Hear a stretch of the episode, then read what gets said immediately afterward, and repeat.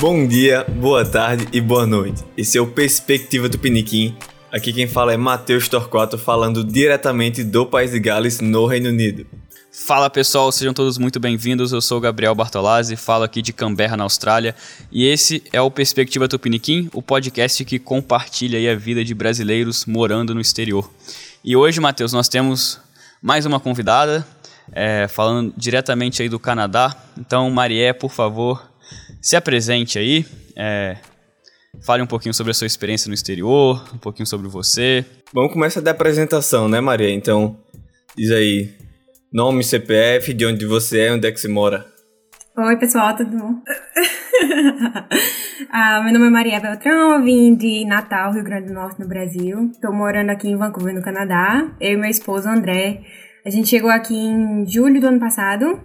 Já faz um ano e meio que a gente tá aqui. E a gente imigrou pra cá, né? Já chegou aqui com um visto de residente permanente, o que é muito bom, porque a gente tem é, 100% assim, de é, habilidade para poder trabalhar, estudar, enfim, tem acesso à saúde de graça, todos os benefícios, né, como se fosse de um cidadão canadense, a gente já, já chegou aqui com tudo isso, né. E é, acho que é isso, né, a gente é um casal jovem, tem seus 28 anos, é, eu sou da área da, da logística, hoje em dia eu trabalho como gerente logística de uma empresa de distribuição de comida, e meu esposo André, ele é programador, tá trabalhando no startup desde que a gente chegou aqui. E é isso. Um belo resumo da gente. Boa, chegou, chegou de patrão, hein, Maria? É. Chegou já com visto de permanência, você falou? Já cheguei com. É.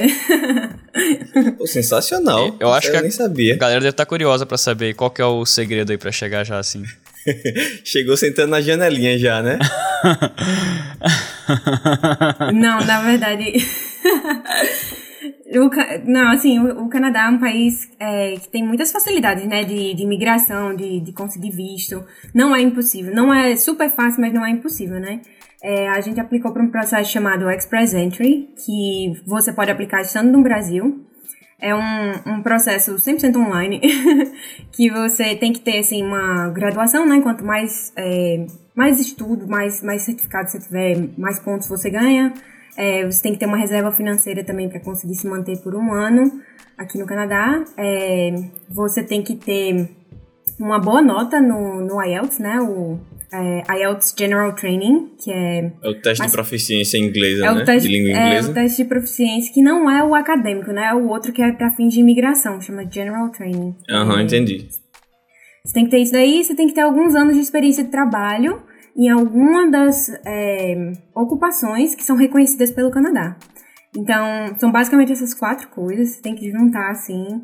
É, e aí você aplica tudo online no site do governo do Canadá para esse Express Entry, e aí a gente esperou assim um tempinho, né? Foi um longo processo, na verdade. Foram três anos de preparação e o processo em si, quando a gente começou a aplicar, foi em torno de oito meses. É, e aí a gente recebeu um visto, né? Assim, é, que aí um visto de uma única entrada e aí quando chegou aqui no Canadá na fronteira passou pelo é, pelo pelo visto final, né? Recebeu residência permanência aqui no aeroporto mesmo.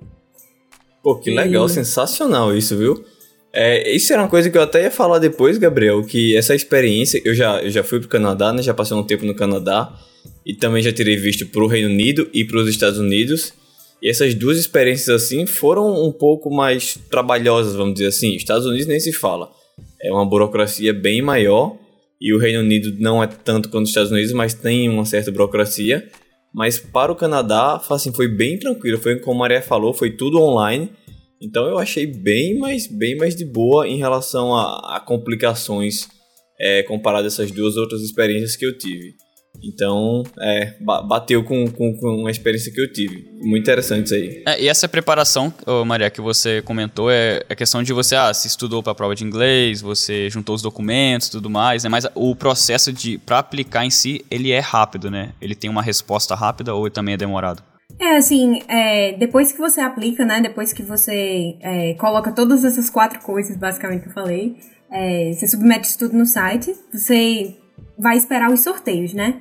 Dependendo da sua pontuação, você pode passar num, num sorteio. Num, até ano passado estava tendo sorteio duas vezes por mês, sabe? Mas agora, depois do Covid, eles reduziram bastante. Inclusive, teve meses que não teve sorteio, por exemplo, né? Então, é, a gente, quando a gente aplicou, a gente tinha uma pontuação é, alta, né? Tava mais, a pontuação da gente estava melhor do que os últimos sete sorteios que tinham sido. Então, a gente, assim que a gente aplicou, esperou menos de duas semanas e recebeu o, o que eles chamam de ITA, que é o convite para você aplicar oficialmente para o Express Entry. E aí, quando você recebe esse ITA, é, basicamente você tem que comprovar tudo que você falou que você tinha quando você criou o seu perfil. Então, por exemplo, se eu falei que eu, na minha pontuação, estava contando que eu tinha três anos de experiência de trabalho, é nesse momento que você vai ter que mostrar todos os documentos que eles pedem para comprovar que você tinha aquela experiência de trabalho. Se eu falei que eu tirei é, o CLB 9 no, no IELTS, né, eu tenho que comprovar isso daí é, nesse momento também, tem que mandar todos os documentos. E aí, assim que você submete todos os documentos, fechou sua aplicação, eles falam que tem um período de processamento de seis meses, né? Em, em torno de seis meses. O da gente, na verdade, chegou uma semana antes da gente completar os seis meses. Caramba. Então, a gente aplicou em. a gente aplicou em novembro, novembro para dezembro, assim, recebeu o convite em, em maio, né? E aí depois que recebe, assim, é uma alegria, né? Porque você recebe um e-mail basicamente dizendo assim, ó, seu processo foi aprovado, manda o passaporte para para ser carimbado, né? E aí já tá tudo certo, não tem mais como dar Compre errado. champanhe, story já era. É. Foi, com, e, e com Foi. Nesse prazo aí, né, deve ter dado até um medinho de não, não chegar nada, né? Quase seis meses, cadê, cadê o negócio, cadê o negócio? É, não, o processo da gente foi bem... É, foi, foi, foi bem complicado, assim, Intenso, assim, porque né? no meio foi muito intenso, porque quando você aplica, você manda todos os documentos, não tem nada que você possa fazer. É, existe um cronômetrozinho contando lá no site, mas ele conta seis meses, entendeu? Não é como se ele fosse um medidor do seu processo andando ou não. São seis meses. Uhum. Você só tem que esperar, né? E no meio disso tudo, é, a gente esperando, assim, acho que em fevereiro ou março, a gente recebeu uma, uma requisição um documento adicional, que foi assim o maior estresse, né? É, basicamente eles pediram um, um certificado da, da Polícia de Antecedentes Criminais, né? Só que do Canadá, porque eu e André, a gente tinha vindo aqui pro Canadá em 2013. A gente ficou um ano aqui, né? Um ano e meio. E aí a gente voltou pro Brasil e fez o processo de migração. O que é que eles pediram pra gente? Os antecedentes criminais de André, daqui do Canadá. E aí isso foi muito, assim, foi muito difícil pra gente conseguir, porque é, eles rodam esse antecedente criminal em cima de digitais, então a gente teve que achar uma empresa que digitalizasse a digital dele, feita aqui no Brasil, para o Canadá, para gerar esse relatório, para mandar para eles, para dar continuidade no nosso processo. Então, assim, fora isso, que foi um super estresse assim, para a gente, super difícil conseguir, tiveram outras coisas também que a gente documentos que a gente acabou enviando uma cópia em vez de mandar o original, ou documentos que a gente escaneou com carimbo que tinha que ser o original do site, não podia ser escaneado. Teve, assim, muitos detalhes que deixam você nesses seis meses, assim, super nervoso, né? Achando que não vai dar certo. E aí, de repente, chega o, o e-mail dizendo que deu tudo certo, e aí você relaxa um pouco. Maria, então aqui a gente tá falando desse processo de, de imigração, do visto e tudo mais, que a gente sabe que é bem é, como o Gabriel falou, intenso, né? E demanda muito esforço emocional, financeiro e tudo. Mas vamos voltar um pouco na linha do tempo assim. E eu queria fazer essa pergunta inicial que acho que a gente faz para todo convidado aqui, que é a motivação de sair do Brasil. É, você se formou lá no Brasil e depois, qual foi o seu motivo de, de querer sair do Brasil? Foi desgosto pela pátria amada? Foi curiosidade? foi uma oportunidade de estudo, de trabalho? que é que, qual foi a sua motivação principal, se é que teve uma única? Cansou do calor de Natal. Não, é, eu vim aqui para o Canadá, né, como eu falei, em 2013. E foi a, foi a segunda vez que eu tinha saído do país, né? É, e aí, morei aqui no Canadá. E aí, não, não queria voltar, sabe? É um país muito bom, assim. Uma cultura muito boa. Uma qualidade de vida excelente, assim. Você não precisa ter muito para ter uma, uma qualidade de vida muito boa, né? E enfim, um, um, mundo de oportunidades, um milhão de empresas interessantes que eu queria trabalhar, que eu queria conhecer. E, tipo assim, ser forçada a exercitar um novo idioma todo dia, sabe? Sair da zona de conforto, assim, testar uma, uma coisa diferente. E, enfim, quando a gente veio pra cá, morou aqui um ano, já tava decidido que a gente vai voltar pro Brasil e fazer o possível pra voltar pra cá de novo. só quicar no Brasil, né? É, tipo assim, só fazer o tempo que, que precisava pra juntar dinheiro, pra se organizar direitinho, fazer um, um processo definitivo, né? Essa sua primeira ida no Canadá foi pelo Ciências Sem Fronteiras? Foi. A gente foi pra Universidade de Guelph, Ontário, fica perto de Toronto acho que 40 minutos de carro, né, de Toronto. É, uma universidade muito legal, assim, uma cidade bem pequenininha, puramente, assim, de estudante, tinha algumas indústrias é, ali perto. E, assim, muito, uma, uma cidade muito charmosinha, assim, foi uma experiência única. É, tive a oportunidade também de trabalhar com algumas empresas lá, de fazer projetos de automação para algumas empresas e foi, foi super legal, assim. E experiência única, né? Voltando um pouco mais no tempo, então, né, Matheus? Aproveitar. Por que o Canadá? Assim, é algum sonho de infância? é, mas por que o Canadá em si, assim? Ou foi muito aleatório? Ah, vou pro Canadá, não sei, porque fala inglês e o pessoal lá é educado. Na verdade, a gente, quando, quando abriu Ciência Sem Fronteira, eu, eu, Ciência Sem Fronteiras, né? Eu acho que todo mundo ficou nessa dúvida. Ah, nossa, tem tantas opções, para onde é que eu vou? É, tem tantos países que falam inglês que eu posso escolher aqui, né? E pra gente foi muito engraçado, porque de início eu queria muito pro Japão. Nossa. Eu queria muito. O outro extremo, né? Pois é. O, o outro extremo. É, o Austrália e o Japão, Japão ali pertinho. queria muito ir pro Japão, assim, queria ir pra um canto bem diferente, assim. É, cultura japonesa é sensacional, né? Não tem nem o que falar. É, e eu lembro que o Japão abriu no dia do meu aniversário as inscrições pro Japão. E eu falei assim, tá decidido. É o destino, né? É o destino. Que... tá traçado. Só, é, só que aí a gente começou a ver, tipo, ó, é um país que tá abrindo agora no Sem Fronteiras, a gente não sabe se, se vai aceitar muitas pessoas, ou se eles vão ser super restritivos, né? E aí a gente resolveu não. É, não arriscar, né? Vamos, vamos olhar um canto que a gente gostaria de ir. E a gente tinha ido para os Estados Unidos, né? O meu, meu sogro morava lá, morou lá alguns anos. Tinha gostado bastante e assim, eu acho que o Canadá é uma versão melhorada dos Estados Unidos, né? É... Polêmico. Então a gente. Polêmico. Mas é, não tem. Eu vivi os dois mundos. É, assim, aí a gente resolveu vir aqui no Canadá ver se era verdade isso, e de fato é um. É um país surpreendente, assim. É, é muito bonito, sabe? Tem. É, muitas qualidades que eu não consigo imaginar em nenhum outro canto do mundo. É muito legal isso que ela falou, Gabriel, porque na realidade eu, eu é uma coisa que tinha nas minhas notas isso que Maria falou aqui. Eu ia perguntar se eu ia perguntar a opinião dela sobre essa frase que o Canadá é uma versão melhorada dos Estados Unidos, porque eu morei no Canadá e um brasileiro ou outro que eu encontrava lá constantemente falava isso, que sempre ah, o Canadá é uma versão melhorada dos Estados Unidos. E você, assim, não estou dizendo que eu concordo, eu vou, vou dar uma de em cima do muro aqui. Mas tem alguns fatores que são bem positivos, sim. Você pode citar a saúde, que no Canadá tem saúde pública. E, em geral, em geral, não sei, eu, eu me afeiçoo mais pelo, pelo, pelo Canadá, mas não vou dizer que é melhor ou pior. Mas você falou isso agora, bateu exatamente com o que eu, com, com o que eu tinha nessa nota aqui. E tem algum motivo, Maria, para isso? Você consegue citar, assim, dois, três motivos por quê? é, o Canadá é uma versão melhorada dos Estados Unidos? Ou qual é? Ou é só uma coisa que, que se fala, é mas só não meme. tem. ou é só meme, ou tem um fundo de verdade aí? Não, eu acho que é, é isso, da, da, a saúde é muito importante, né? É, todo mundo tem acesso à saúde, todo mundo tem praticamente acesso às mesmas coisas. Então, é, isso é um grande ponto, né? Positivo aqui pro Canadá. Eu acho que as pessoas também é, elas têm uma, uma energia mais legal.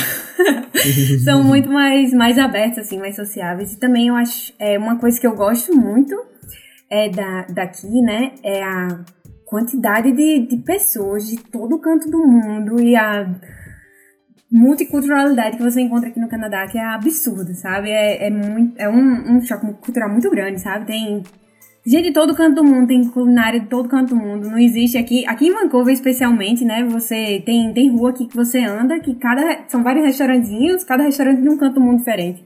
É, então isso é uma coisa que é muito. Muito legal, assim, de, de se ver. Mas eu acho também, tipo, o estilo de vida que os canadenses têm aqui é, é tipo, muito além, assim, de um estilo de vida americano, sabe? natureza, assim, muito presente dentro da cidade, dentro de todo canto que você vai. É, acho que é isso. Acho que são esses os, os principais pontos. É, eu acho que... A, a, eu concordo com, com isso que você falou, Gabriel. Só acrescentar que é, é isso mesmo. Eu, embora eu tenha morado no outro extremo que você está morando, eu me identifico com tudo isso que você falou. E até eu acho que um fator importante também que diferencia bastante, muito, o Canadá dos Estados Unidos é a política porque a política canadense é muito mais, vamos dizer assim, é, equilibrada, posso dizer, menos... Menos extremista, menos, de repente. Menos extremista. muito obrigado, Gabriel, pelo complemento. É, quando, enquanto eu, no momento que eu, no período que eu estava no Canadá, eu acompanhava minimamente, rasamente a política canadense e eu via que o pessoal tinha lá suas visões contra ou a favor o primeiro-ministro, Justin Trudeau, mas era sempre muito pacífico e educado assim, o que é uma coisa que não se vê muito nos Estados Unidos. Assim, eu tô falando com conhecimento pouco raso sobre a política dos Estados Unidos, mas essa é a visão que eu, que eu tive por cima. Então eu, eu alinho meus pensamentos com, com o seu em relação a isso. É, uma das coisas também que me surpreendeu no, no, no que a Maria falou foi a questão da, das pessoas, né? Que elas são muito mais abertas, mais mais, não sei, mais alegres de repente, porque apesar de, é um país assim, tá lá no extremo norte, né? Teoricamente, né, se você for comparar ali com a Europa, né, que são pessoas mais frias, eu esperaria, né, eu nunca fui no Canadá, mas eu esperaria pessoas assim mais reservadas, assim, cada um no seu canto, mais frio mesmo, mas essa sua fala assim me surpreendeu bastante, então é, eu queria entender melhor um pouco essa questão, porque o Canadá é um país que aceita muito imigrantes, né? É, assim como a Austrália, né, é um país que, cara, recebe muitas pessoas. Então eu acho que isso de você estar tá sempre convivendo com pessoas de culturas diferentes, assim, do ponto de vista de você ser um canadense, né? Eu acho que meio que te obriga também e te faz você se abra mais às pessoas, né? Porque tantas pessoas diferentes ao seu, ao seu redor, né? Que você acha que absorve um pouquinho de cada cultura e transforma né, o, o, estilo de vida do país. Igual que na Austrália as pessoas também são muito abertas. É, não, me surpreendeu bastante também a questão do Canadá, as pessoas serem abertas também. Não sei se tem a ver com a imigração, se tem a ver com, enfim, outros fatores, mas foi um, bem curioso isso. Você concorda, Matheus, nessa questão? É quando você estava lá, os canadenses eles eram mesmo assim mais abertos e tal do que, por exemplo, do pessoal dos britânicos, já que você tem esse ponto de comparação? É difícil dizer se era mais ou menos, Gabriel, mas era equivalente, era muito parecido. E isso que Maria falou é, me lembrou o episódio que a gente gravou com a Lucileide, que ela falou exatamente isso, que quanto mais contato você tem com pessoas de outras culturas, nacionalidades, religiões, backgrounds culturais, você aprende mais, você abre, expande seus horizontes para essa maneira aí que Maria falou. Entendi. É, isso aí. E, Maria, é, como é que tá a vida agora no Canadá? Porque uma coisa é você ir pro intercâmbio, né, pra, enfim, um ano, você tá ali curtindo, é um tempo, igual você Tem falou, você, marcada, você né, não queria voltar. E foi uma situação também que eu passei, assim, não queria voltar do meu intercâmbio também, foi, tipo, maravilhoso. Mas quando você vai morar a segunda vez para valer, você sente uma diferença ou ainda, tá, ainda tem aqui, tipo, aquela lua de mel, aquela coisa assim, caramba, tô no Canadá, tudo maravilhoso? Como é que é essa comparação, assim? Não, eu acho que o primeiro mês, assim, vai ser sempre uma, uma lua de mel, né? Porque é, você tá planejando, tá esperando, aquele dia chega, você chega lá no país novo e tudo, é o primeiro mês, a gente, nossa, a gente saiu, foi, foi descobrir aqui, né? A gente tinha vindo visitar Vancouver quando morou no Canadá, né, em 2013, mas a gente não, não tinha vivido assim um mês aqui, né? A gente ficou quatro dias. Então é diferente, a gente saiu, foi conhecer as ilhas, foi conhecer, é, fazer hiking, né? E sair outdoor, assim. A gente chegou no verão, então foi muito bom. Mas com certeza o foco dessa vez foi completamente diferente. Porque, por exemplo, quando a gente vai no intercâmbio, é, eu não sei vocês, mas eu guardava todo o meu dinheiro para viajar. Quando tinha uma porção de viajar, eu não tinha férias assim. Eu guardava todo o meu dinheiro para viajar. Então, assim, eu não comprava coisas de casa, por exemplo. Eu não investia num, num colchão maravilhoso que eu ia dormir por um ano, né? eu não, não tinha esse foco quando eu vim no intercâmbio. E agora foi tudo diferente. A gente chegou aqui praticamente para montar uma vida, né? Então, é, a gente inicialmente, né, chegou, tava dividindo apartamento, procurando apartamento para ficar só, só a gente depois, né, a, acabou achando o apartamento que a gente tá morando hoje, a gente tá gostando bastante. Começou a comprar mobília e organizar a vida, agora a gente tá no processo de comprar carro, então, assim, é uma mentalidade completamente diferente, né, e um foco completamente diferente. E até a parte de trabalho também, né? Quando a gente vai fazer um intercâmbio, o Ciência Fronteiras, a gente tinha tudo pago pra gente, né? Não tinha é, essa exigência, assim, essa urgência de, de conseguir emprego logo, para conseguir, conseguir pagar as contas e. O boleto nem chegava, né? É. Tava tudo pago já. Tava tudo pago. Então, assim, é, é uma visão completamente diferente, né? Completamente. É, Maria, eu queria saber um pouco mais dessa sua vivência em Vancouver, que é uma das. Acho que é a segunda, terceira maior cidade do Canadá, né? Que fica na província de Colômbia britânica, vamos dizer assim, British Columbia, chamam carinhosamente de BC, que é lá na costa oeste, no extremo da costa oeste, na é, é, tem praia aí, não tem, Maria? Tem. É o Oceano Pacífico, né? Tá aqui do lado da gente. É. É, tem muitas praias, as praias são muito bonitas. É, o pôr do sol, né? Você vê o sol se pondo no mar. Que é uma coisa que a gente não, não via em Natal, assim, então é uma novidade pra gente. E é uma cidade muito bonita. Nossa, tem, tem muito parque, sim. Tem o Stanley Park, que é um parque gigantesco, fica em downtown, né? E você pode fazer, sair, andar de bicicleta, você vai contornando assim o parque na beira do mar, bem bonito. Tem muitas coisas assim para se fazer aqui perto de Vancouver que você chega de ônibus. Por exemplo, outro dia, acho que semana passada, a gente pegou um ônibus, subiu para norte Vancouver, é, que é uma cidadezinha que fica né, depois do, do rio. E a gente desceu do ônibus, estava uma montanha assim enorme, um lago azul, uma casinha no meio da água, neve na montanha e floresta do lado. É, é isso, Vancouver é isso. Você pega um ônibus e você chega no meio de um paraíso, assim, de um, é, num, num, lugar assim que você nem imagina que, que existia dentro da cidade, né? Então é, é, muito surreal, é muito surreal. Pô, eu tô olhando aqui no, é. no, no, mapa, realmente, cara, é cercado de parques e, enfim, parece ser um lugar, assim, um paraíso para quem gosta de trilha, natureza. Pô, deve, deve, ser e sensacional. Esse é bem o, o, estilo de vida, né? Esse é bem o estilo de vida, assim, do canadense. Eu acho que aqui, em Vancouver, eu tenho a sensação de... As pessoas têm muito mais isso, essa necessidade de sair, de fazer alguma coisa outdoors, do que comparando com a gente que morava em Guelph, numa cidadezinha universitária, entendeu? Em Ontário. É, aqui as pessoas têm muito isso, né? E... É, tem muita trilha, tem muito passeio pra você fazer, tem muita, tipo, casa na árvore, trilha que você vai, você sobe numas árvores, assim, vai andando entre árvores. É um negócio assim, bem, Arborismo, bem louco, né? sabe? Exatamente. Tem, tem muito parque, tem muito rio, tem muito lago, assim. E muitas cidadezinhas ao redor, né? Bonitinhas, por exemplo. Tem uma cidade que a gente gosta muito, chama Chilliwack. é, o, é, o pessoal aqui fala que é uma cidade que tem, tem cheiro de cocô de vaca. que é só fazenda. Mas pra gente é a coisa mais linda do mundo. Tem um lago azul, tem montanha, tem neve, tem floresta, tem trilha, tem tudo que você pode imaginar, né? E pra eles é uma coisa completamente normal.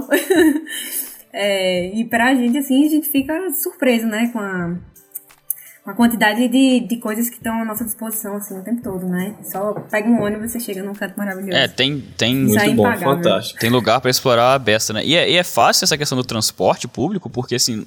Não sei você, Matheus, mas, cara, aqui na Austrália, onde eu tô, em Canberra, se eu quiser pegar um ônibus pra um lugar um pouquinho diferente que não passa na avenida principal, ferrou. É tipo três vezes no dia e olhe lá. Então, assim, nessa questão do transporte, cara, eu sinto muito saudade do Brasil, porque, pelo menos no Rio, né, ônibus do quanto é canto. Tá, não pode ser a melhor condição do ônibus, mas enfim, pelo menos tem, né? E como é que é aí no Canadá? É fácil essa questão do transporte público? Ou você precisa de um carro, igual, por exemplo, aqui onde eu tô, cara, com um carro ajuda, facilita muito, muito a vida. Gabriel, antes de Maria responder, eu queria só fazer um, um, um adendo aqui, um complemento, que ela falou sobre isso do Canadá, que tem muitas belezas naturais, lagos e tudo mais. E é importante lembrar que o Brasil também tem, né? Acho que a gente, eu pelo menos, exploro um pouquíssimo. Mas se você for parar para olhar ali, o Brasil não, não acho que não fica muito atrás. Se brincar, fica até na frente em questão de parâmetro de beleza natural, cachoeira, floresta e tudo mais. Talvez é não seja é, tão acessível assim se você tiver em uma grande capital, alguma metrópole, mas tem. É, é, é sempre bom falar o que tem de bom nos outros cantos e o que tem de bom no Brasil também, né? Reconhecer isso é sempre importante. exatamente. Mas de, desculpa a interrupção. Qual foi a pergunta, Gabriel? Se é relacionado ao transporte público, se é de boa no Canadá. Não, o transporte público aqui é o seguinte. Se você mora em Vancouver, se você está andando em Vancouver, você chega em qualquer canto, você não vai esperar mais que 10 minutos por um ônibus, por um Skytrain, por um barco, alguma coisa vai ter. O transporte público é maravilhoso. Vancouver, a partir do momento que você está indo mais afastado, por exemplo, tem muita gente que não mora em Vancouver aqui, que trabalha em Vancouver, mas que mora, que nem a gente, a gente mora em New Westminster. É uma cidade do lado, entendeu? Ah. É, Tipo Rio tem- Niterói, né, passa? É, exatamente. É tipo assim, o Skytrain, ele conecta Vancouver, é, Burnaby, New Westminster, conecta Surrey também, é, Richmond. Então, assim, todas essas são cidades ao redor que compartilham a mesma linha de metrô, é, mas são, são cidades diferentes, né? Então, por exemplo, a partir do momento que você vai, você tá querendo ir pra Surrey, por exemplo, tem, tem lo- locais de Surrey que você vai ter que descer do Skytrain, você vai ter que esperar um ônibus e às vezes o ônibus passa de uma em uma hora. É, meu ônibus para o trabalho, por exemplo, é, eu trabalho em Delta, que também é outra cidade que é pertinho é, de Vancouver, e no domingo o ônibus é de uma em uma hora. E agora no Covid teve, teve semana assim que eles fizeram de duas em duas horas. Então, assim, Caramba. pode chegar a ser complicado? Pode, mas são em locais mais, bem mais afastados Aham. assim de, de Vancouver, né? Remotos, né? É, não, não é Ok. remoto, não. é perto, é perto. Tipo assim, de carro, eu vou fazer uma comparação. É, eu moro aqui em New Westminster e eu trabalho em Delta. De carro é 15 minutos. De transporte público, num dia excelente, que o ônibus tá lá, que não tem que esperar, que tá tudo certo, é, é uma hora pra chegar lá de ônibus, sabe? Então, assim, o carro, hein? ele chega a facilitar quando você trabalha em cidades que não são Vancouver ou Burnaby, entendeu? Aham. É, o carro facilita. Também a questão da liberdade de você poder sair pra explorar no fim de semana. Eu acho que é mais por isso, assim, que, que as pessoas compram um carro aqui. Ainda mais no, no Canadá, que tem tanto parque, tanta natureza e, cara, um carro realmente facilita muito a vida. É, parece um lugar bem. muito bonito, assim, de se visitar em termos de natureza e, enfim, vida selvagem. Eu tava até. Não sei se você acompanhou isso, é, Matheus e Maria. Mas eu vi tipo um meme, não sei se é meme ou é verdade, mas tinha um aviso assim nas estradas do Se tá Canadá. na internet é verdade. É, se tá na internet é verdade. Tipo, no norte do Canadá, a galera vai dirigindo, aí parece aquele. Como é que chama aquele animal? É Moose. É. Sim. Alce. Ah, Uns Sim. alces. É o alce. Isso. Aí. E eles estavam lambendo o vidro do carro. O vidro. Porque eu acho que a galera tava passando algum produto pra, tipo, descongelar o vidro. Só que tinha algum gosto, aí eles estavam lambendo, aí a galera ficou parando pra tirar foto. Aí tinha um aviso assim: é, não pare o carro, não deixe o, o alce lamber o seu vidro do carro, entendeu? Lambeu o seu o vídeo. Coisas Não, do eu Canadá. não, eu não duvido, não. É, eu Eu ia- não é duvido, isso que eu ia falar. Eu não duvido se for verdade, não. Talvez não seja Eu também meme. não duvido, não. Não, mas é muito, é muito comum, assim, você ver a, a vida selvagem, né? Tão, chegar tão perto de você. Vou dar um, um exemplo, né? Eu, eu fiz uma viagem lá para as Rocky Mountains, que é perto de Calgary, né? Banff, Jasper, assim, bem famoso. Todo mundo já viu pelo menos uma foto na internet de- dessa, dessas montanhas, né? E foi, assim, eu fui numa road trip de sete dias, eu e alguns amigos. E assim, não tinha uma vez que a gente parasse o carro que não viesse um bicho que a gente nunca viu na vida que aparecesse perto do carro da gente, sabe? Pokémon É, diferente. Exatamente, era, era, era uma, uma loucura, assim. A gente viu uma, aquelas é, cabras do, do norte, que elas são brancas e todas peludas, assim, com chifre gigante. Várias andando, assim, no topo da montanha. E você, é, você vê uns bichos, assim, que você fica, nossa, nunca imaginava que esse bicho existia. E você vê, e eles estão aqui passando do, do seu lado, né? É uma... Mas assim, na cidade não é muito normal. O que é normal aqui de você ver na cidade é, por exemplo, é, Coquitlam, é uma cidade aqui perto de Vancouver também, né? E sempre aparece, assim, urso, né? É, na, na- nos bairros residenciais, assim. Então aparece não é meme, quando, o urso aí ele- eles andam pela cidade Não é mesmo. meme. Eles andam. Não na cidade, tipo assim, Sim, Vancouver sim, você sim, não vai sim, ver. sim. O urso urbano, assim, aqui em West você não vai ver. Agora, por exemplo, Coquitlam, umas cidades que são mais afastadinhas, assim, é, nessas áreas residenciais são perto de floresta e tudo, aparece. Aparece viado, aparece urso. e Cara. o pessoal liga, né, pra... é, e aí eles vão buscar.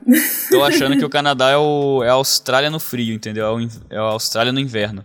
Porque é a versão É fria, é a versão fria da Austrália. Porque, cara, é muito parecido essa questão de vida selvagem. Você vê uns animais assim que você fala, cara, que bicho é esse? Nunca vi na minha vida, entendeu? O que é que ele tá fazendo aqui, Não, né? mas não é tipo um insetinho, não. É tipo um mamífero gigante, estranho na sua frente, entendeu?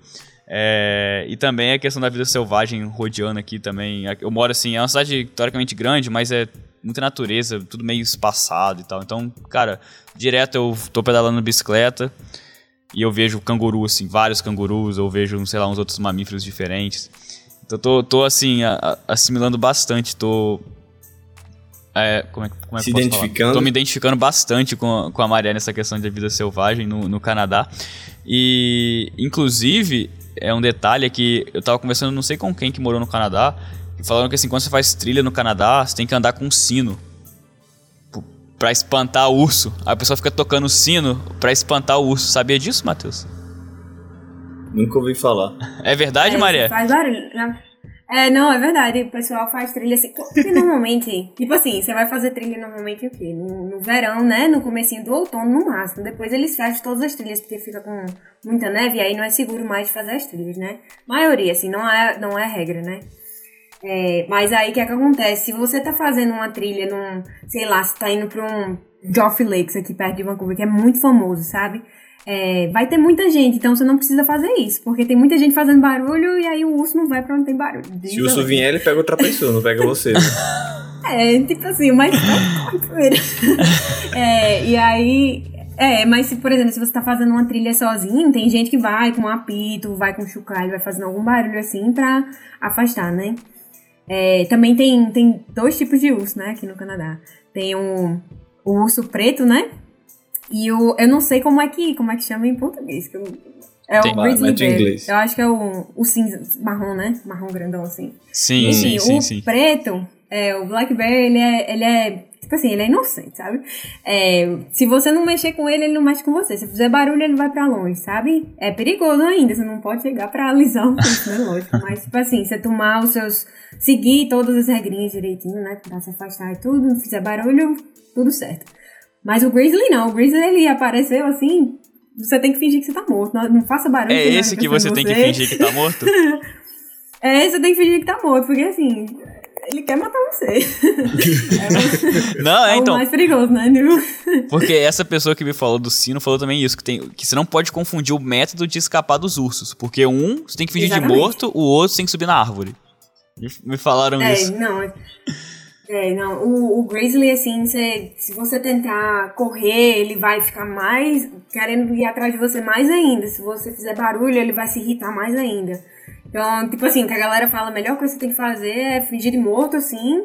é, tentar não fazer barulho, tentar não respirar forte e pronto. Jogar comida longe, assim, de você se tiver comida. é isso. Pô, tem todo Eu- um eu- estudo É. pra sobreviver no Canadá, viu? Né? Não é fácil, não. Eu já. Eu tenho uma história com, com o Grizzly Bear que foi muito assustadora, assim. É, nessas- com a gente. foi, foi assustadora mesmo, assim. Eu tava na- fazendo uma, um hike, né, nessas Rocky Mountains, assim. Eu fui com amigos e aí depois meus amigos foram. é, seguiram aqui pra Vancouver eu resolvi que ia ficar dois dias sozinha, né? Aventurado nas montanhas. E aí eu peguei um hostel, né? Um albergue que era nas montanhas. Então, pra chegar lá já era 3 km andando, né? Subindo. Cara. Aí é, fui na cidade, né? Conheci a cidade de Jasper, muito bonita assim a cidade. Eu fiz um passeio, andei de bicicleta, conheci um pessoal, assim, subi uma montanha, fiz amigos, tudo. Resolvi voltar pra casa tarde. É, tinha, é, tinha saído com esses meus amigos, né? Voltei pra casa andando assim pro hostel. Quando eu cheguei, tinha um, um menino assim sentado naquelas mesas de piquenique, sabe? Que era na frente do hostel, né? Eu falei, ei, você não vai entrar assim? São duas horas da manhã. Aí ele falou, não, eles fecharam a porta. Aí eu falei, e agora? Como é que a gente Senhora. entra? Como é que a gente entra? Ele falou, ah, não, não entra, né? A gente vai ter que esperar aqui até amanhã, assim, cinco horas alguém deve abrir a porta. E Pô, aí a gente ficou lá conversando. bicho. Canadense, pô, educado ali, morte, acei- ó. aceitou, entendeu? Não tem jeitinho, não tem jeitinho brasileiro, né? Não tem. Não tem, assim, vai acordar uma pessoa pra abrir a porta pra você. As pessoas são muito educadas, né? Elas não fazem isso. Então, assim, a gente resolveu ficar lá, conversando, assim, né? Eu tinha uma, umas cervejas na minha mochila, a gente ficou tomando uma cerveja, conversando. E aí, de repente, eu escutei um barulho, assim, de alguma coisa saindo do, do arbusto, né? Assim. senhora. E aí, quando eu vi, era um urso bem pequenininho, bem pequenininho. Aí eu falei, aí eu, nossa, que coisa mais linda, não acredito. Aí ele pegou e falou, vá andando bem devagar. e aí ele começou a andar pra trás, assim, e aí apareceu a mãe, assim, bem grandona, sabe? Uma grizzly bear, assim, gigante, gigante mesmo, atrás do, do, do bebezinho, né? É, e aí eu, eu falei pra ele, eu falei, e agora o que a gente faz? Aí ele falou, vamos tentar dar a volta na casa, bem devagarzinho, tipo andando de costas assim, pra ver se ela vai embora sem achar a gente. E aí eu peguei e fui dando a volta, assim, quando eu vi que uma escadinha que subia o prédio, como se fosse, sabe aquelas escadas que você sobe pra ir na caixa d'água? é, eu vi uma escada daquela, eu falei, eu vou subir nas escadas, é agora. eu aí pra ir. Aí eu subi na escada e o menino olhou e falou: Eu vou subir também. Eu suba, suba. Caraca. E aí ele ficou dando a volta e os correndo assim. E aí ele pegou, conseguiu subir lá na escada. A gente começou a bater na janela assim, ó, pra alguém ligar pra. É, pessoal, né, da defesa dos animais, eu não, nem sei qual é a, o cargo deles, né? sei lá, cheiro, falando, não sei, a gente ligou lá, é, o pessoal ligou e aí apareceram, tipo, acho que umas, umas seis pessoas, e aí começaram, né, a fazer todo um trabalho assim pra afastar o urso, pro urso ir embora de volta pra montanha lá e, enfim, não, não comer ninguém, né? Mas foi assim, fiquei morrendo de medo. E aí, finalmente, o pessoal acordou, né? A gente pôde entrar assim no albergue e tal. Mas foi uma, foi uma experiência muito louca. Assim. Caramba! Eu nem. Olha aí. Não esperava que a mãe tava lá. Onde tem um bebê, né? Muito inocente. É. Onde tem um bebê? Cara, que. Escapou com sucesso. Que isso. É, realmente foi uma situação parece bem assim assustador mesmo. E, cara, com urso não se brinca não, porque tem muito acidente no Canadá sobre isso, assim. Tem muita gente. As pessoas tem, morrem todo ano. É tipo um negócio gigante ou é, sei lá, é, acontece, mas é raro, porque. Igual aqui na Austrália, a galera fala, ah, vou não, mergulhar ou vou morrer, eu... tubarão, água viva, não é. sei. Mas não é assim, né, entendeu? Não é eu assim. acho que não é é, eu acho que não é, assim, muito frequente, né? Assim, a gente sempre vê vídeo na internet, né? Você colocar perseguido por urso no Canadá, você vai ver um milhão de vídeos, assim, super assustadores, né? E a galera, não sei como, consegue filmar essas coisas, mas eu não... Não, não é uma coisa que chama atenção aqui, tipo, que ninguém comenta, sabe? Tipo, você não de deixa de sair por causa, com medo é. de urso ou coisa do tipo, entendeu? Exatamente, e até assim, é, os canadenses eles acampam muito, né? E onde tem camping, assim, normalmente tem urso. É, então, uma coisa que a gente nota também, toda vez que a gente vai acampar, é, o, o pessoalzinho do camping, né? É, eles avisam, ó, oh, tá tendo aviso de, de Black Bear, tem dois Black Bear andando na região, tomem cuidado, façam isso, dão todas as instruções que você tem que fazer para se precaver, né? E enfim, basicamente você tem que seguir as regrinhas, né? Você não pode sair, vou fazer uma trilha de noite numa montanha que foi avistado não sei lá quantos ursos, entendeu? Naquela trilha e tal. Você não vai fazer isso, Sim, né? tem que ter o bom senso. cuidado, né? né? Exatamente. Mas, e não, não é uma coisa assim comum, o pessoal comentando, tipo, ah, morreram 30 pessoas na perseguição de urso. Uma chacina de urso. Chacina de urso. É, não é. chacina. É, não é, não é um assunto comum aqui, não. tá. Vamos, vamos mudar um pouquinho desse assunto da vida animal canadense. Eu tô curioso agora sobre a parte cultural, Maré. Você já tá aí há mais de um ano, como, como você falou, e já deu tempo de você é, adquirir algum aspecto cultural da, do Canadá? Como é? Você já tá jogando hockey, já tá comendo poutine todo dia, tá jogando lacrosse? Qual, qual desses aspectos da cultura canadense você já absorveu para você, se algum? Eu acho que desse que você mencionou nenhum, é, o que eu posso citar é a questão de, tipo assim, de ser mais é, outdoor, né? De sair pra acampar, de fazer planos, né? De fazer trilha, de, enfim, fazer, testar esportes novos aqui. Eu acho que é mais nesse sentido comparado com, por exemplo, a comida aqui. A comida daqui é de todo canto do mundo, né? Não existe isso do poutine. Eu não sei porque as pessoas criam essa fixação que poutine é a comida do Canadá. É, é gostoso, é muito gostoso, mas não é a única coisa que você encontra aqui que é... é a, a, comida aqui, especialmente aqui em Vancouver, é de todo canto do mundo, né? Tem restaurante todo canto do mundo Você poderia explicar o que, é um, um poutine? É exatamente o que eu ia é. falar. Para quem não, para quem tá escutando e não, não tem conheço, ideia do que é um poutine, Escreve aí, Maré, nas suas palavras, o que, qual é a definição de um poutine? poutine é uma batata frita é, com aquele molho gravy, né, molho de carne, e uns pedacinhos de queijo, um queijo curd. Eu não sei se, eu não sei se tem outro canto do mundo aquele, mas parece um pouco assim com queijo de coalho eu diria. Um pouco. Exatamente. Uns pedacinhos de queijo de coalho, um molho de carne em cima da batata. É tipo, um, é um queijo branco, gostoso. É, é que o pessoal chama de halume. Cara, acho que o equivalente é halume. Eu ia falar halume. isso, queijo halume. O equivalente é esse que você acha fora. Mas é. a base é essa. É batata frita, aquele, aqueles... Aquela batata frita mais grossa, com esse molho de carne em cima e esse queijo cortado em cubinhos é a base, mas aí você encontra pudim de todo sabor. Aí, aí a imaginação é o limite. Exatamente. Mas é, é a típica comida de balada É o- quando você sai ali, volta duas, três da manhã. Aqui no Reino Unido acho É que o fish é and o chips kebab, canadense, ou kebab, né? Fish and chips. E lá no, lá, no, lá no Canadá é esse tal desse poutine aí. Ah, tá É. explicado então. Né? Lá em Ottawa também era muito comum o tal do beaver tail, Maria. É algo que se tem aí também? É, é uma sobremesa, né? Então, não sei se as pessoas. Tipo assim, não é uma coisa que você come todo dia, né? Não sei. Não, não. Não sei. Pra ser bem honesta, eu não comi nenhum desde que eu cheguei aqui em Vancouver, né?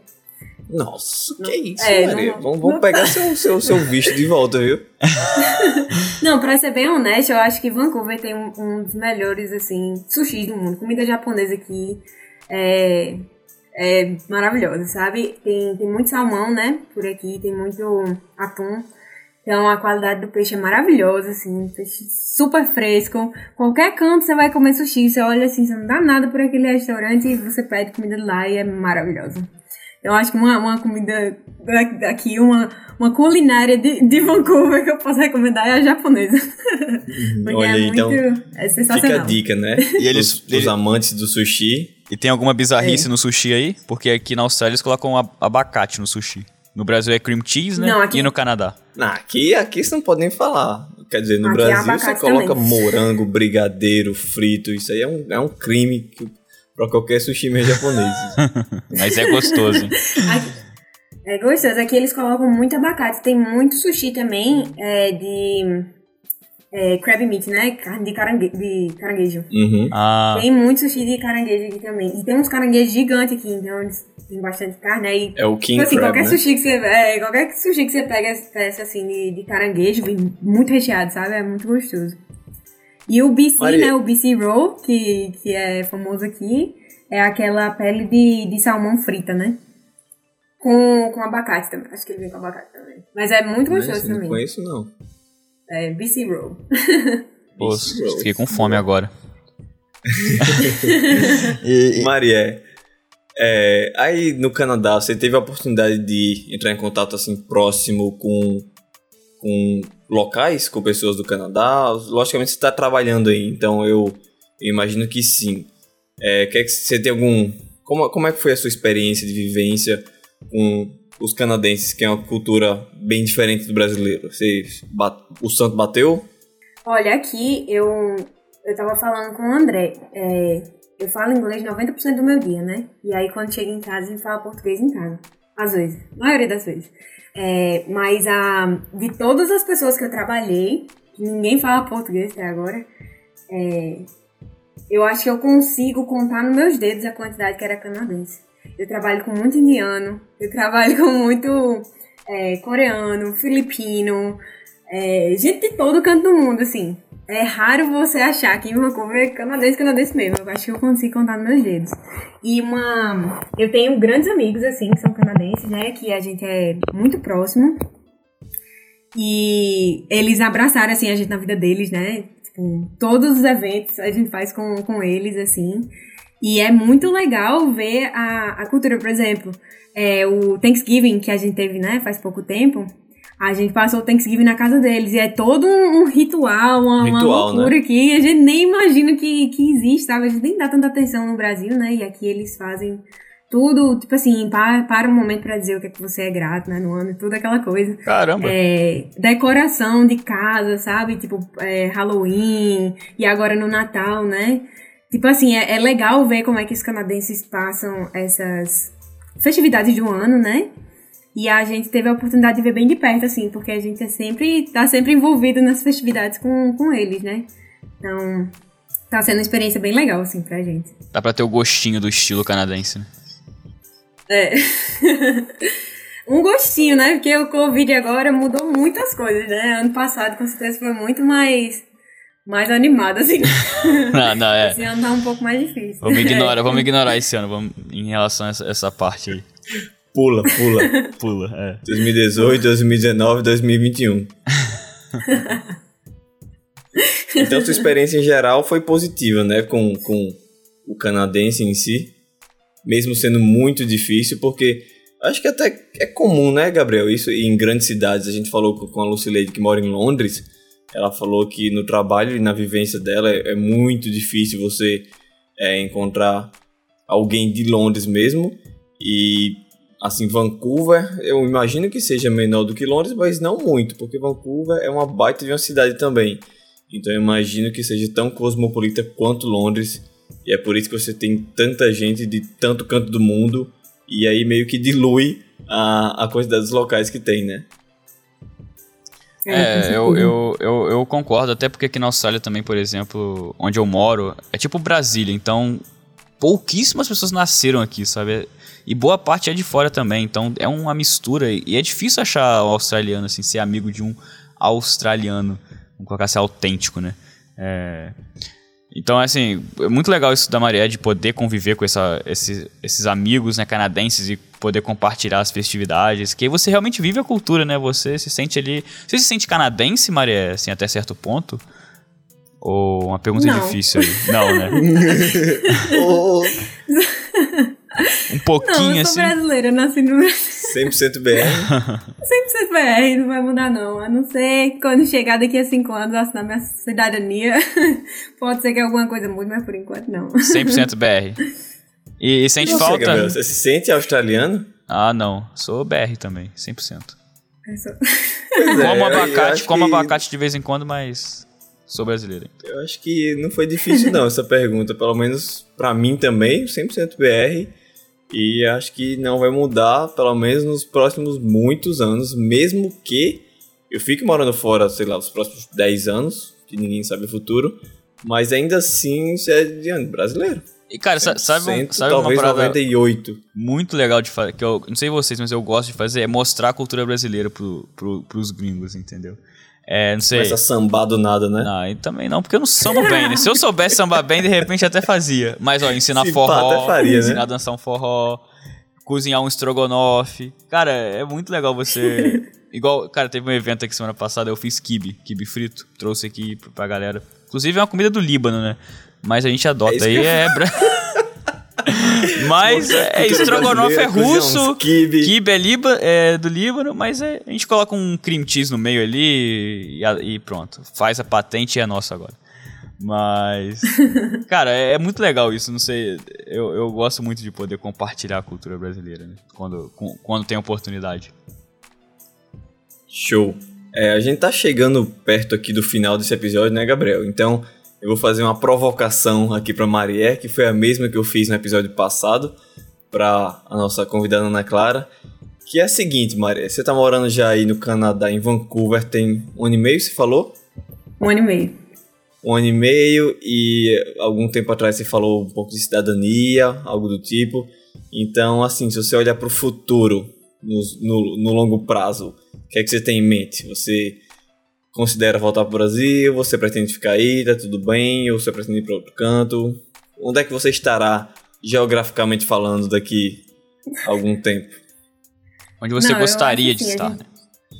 A gente pagou muito caro pra chegar aqui. Os planos investimento já foi muito alto, nossos, né? Nossos 10 filhos aqui no Canadá. e só sair daqui pra ir é, pra Alberta, que é um, um dos planos de gente, né? Sair aqui de, de Vancouver mais pra frente, né? E, e morar em, em Calgary ou na, nas cidadezinhas assim, ao redor de Calgary, né? Então, esse, é esse o plano. a Fora ideia é isso, continuar não no Canadá, né? não. Exatamente. Tá, então, Exatamente. então a- o amor foi grande, então, e continua até hoje. É, é justo e é curioso também, porque normalmente, assim, a galera sempre pensa, ah, não, daqui 10 anos eu vou voltar pro Brasil. Normalmente, né, a galera que a gente conversa aqui sempre tem essa ideia, normal, normalmente, de voltar, né? É, em certo momento da vida. Mas no seu caso, atualmente, é a ideia é continuar no Canadá mesmo e fazer família aí, e ter filho aí e tudo mais, né? Exatamente. E se der tudo certo, trazer a família toda do Brasil pra cá. Esse Tá. é o plano.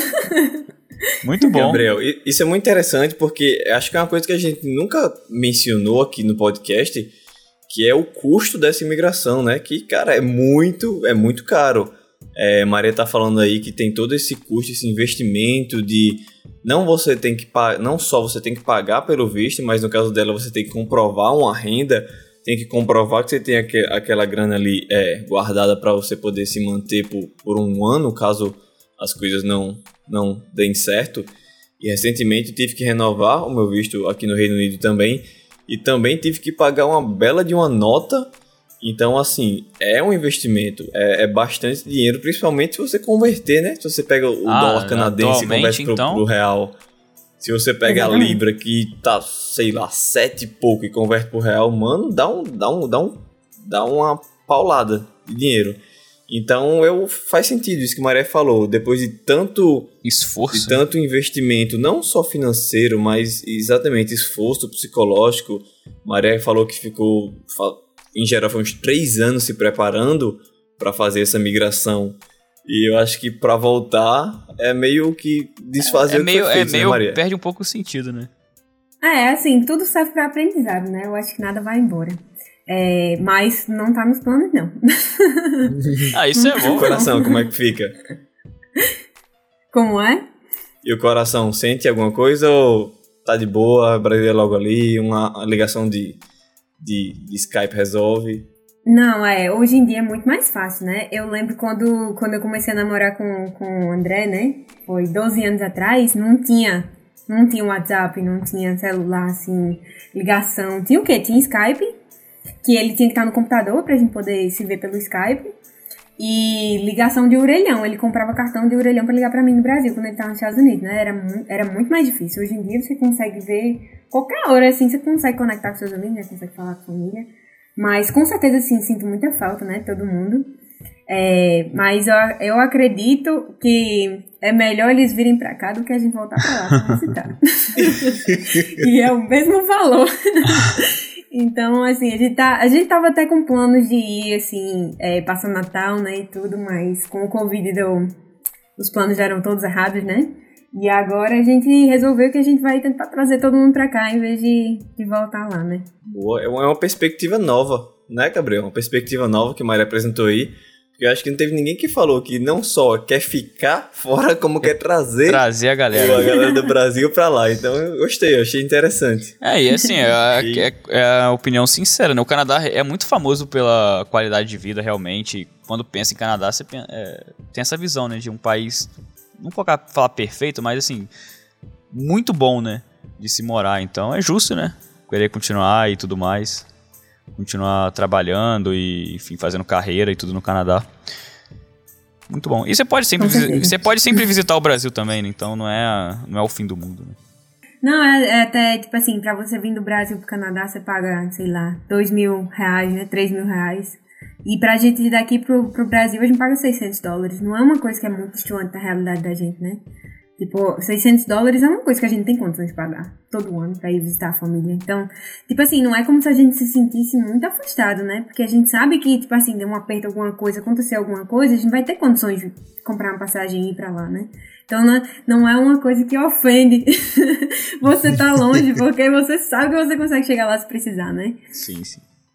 É, a minha situação Boa, é. parecida. Me sinto- Eu me sinto um pouco mais isolado, né? Que eu tô no fim do mundo aqui na Austrália, do outro lado do mundo. Que parecido, tá do outro lado do mundo, pô. Se- cara, se acontecer alguma coisa, eu não chego nem se for uma semana depois. Não, Chega zoeira. uma semana, tem que pegar quatro trens, cinco avião, dois ônibus, um carro. Uma hora eu chego, uma hora eu chego. Entrar nesses navios aqui, fazer um cruzeiro da Austrália pro Brasil. É, Combinar com uma semana de antecedência, né? exatamente. Mas, Matheus, é, então eu acho que é isso, né? Vamos, vamos. Vamos, vamos, vamos. Estamos chegando aqui. Depois dessa longa conversa, a gente explorou bastante coisa aí. É, uma perspectiva, né, canadense, quer dizer, uma perspectiva brasileira no Canadá. E Maria cobriu aí alguns assuntos interessantes sobre essa, essa vivência dela. E depois de tudo isso, Maria, para finalizar, você tem alguma consideração final? Queria dar um alô para alguém? Queria dar suas últimas palavras antes de a gente finalizar esse episódio aqui? Eu tenho, antes da Maria dar a resposta dela, mais uma pergunta. É, Maria, faz uma propaganda aí também do Canadá aí pra galera que quer visitar o Canadá. Ah, eu acho que o Canadá é, é muito barato de viajar. Já é um bom motivo. É muito barato. Vem no verão, compra uma barraca de, de tre- 20 dólares, uma, um machadinho, uma lanterna, vai acampando por aqui. Não tem nada mais bonito pra se ver nesse mundo, não. Tem muito canto legal pra visitar. Pra Ensinos, conhecer. né, para espantar os ursos. É, compra lembra um do spray de sino. urso, né? Tem que ter. Spray de urso. Spray de urso É embaixo, sério? da- embaixo do travesseiro. É verdade. Mas é assim, é, é, país surreal, assim, surreal. Muito bom, recomendo qualquer pessoa. Maravilha. Aí, apaixonou-se pelo Canadá, Maria. E algum recado final aí pro, pra alguém? Alguma consideração final? Os seus ouvintes Não, de todo mundo. Meus ouvintes. Não, eu, eu queria parabenizar vocês aí pela essa iniciativa, assim, de convidar as pessoas, as pessoas, né, de vários cantos do mundo, assim, compartilhar sua experiência. Tenho certeza que isso ajuda muita gente. É, especialmente pra quem tá no Brasil, se questionando, meu Deus, o que, é que eu vou fazer da minha vida? Eu queria uma aventura, não sei pra onde ir, queria conhecer. É, recomendo, assim, demais o canal de vocês para vários amigos meus. Várias pessoas estão pensando em migrar, viajar e tudo. E queria dar os parabéns aqui para vocês. Muitíssimo obrigado. Show. É, Muitíssimo e, obrigado. Maria, muito obrigado também pelo aceitar o convite de estar aqui com a gente hoje. É, espero que você tenha aproveitado também a conversa, igual a gente. E, Matheus, então vamos ficando por aqui, né? Queria agradecer mais uma vez você, também pela parceria. Mais uma vez agradecer a Marié e a todos os nossos ouvintes aí que estão nos, que estão nos escutando nesse momento. É, não deixem de seguir a gente no Instagram, arroba Perspectiva Tupiniquim. Se você tem algum comentário, alguma sugestão, ou se você conhece alguém que mora num lugar muito bizarro e queira recomendar essa pessoa aí para participar do nosso podcast também, manda um recado lá pra gente. E, Matheus, aquela mensagem final? Com certeza. É, é sempre importante lembrar que esse podcast é feito por mim, Matheus Torquato, Gabriel Bartolazzi, Maria Beltrão e você que está nos escutando, independentemente de onde você esteja, seja com urso, com canguru, com tatu, seja lá o que for, em qualquer parte do mundo. Muitíssimo obrigado pela audiência e até o próximo episódio. É isso aí, pessoal. Até a próxima. Falou!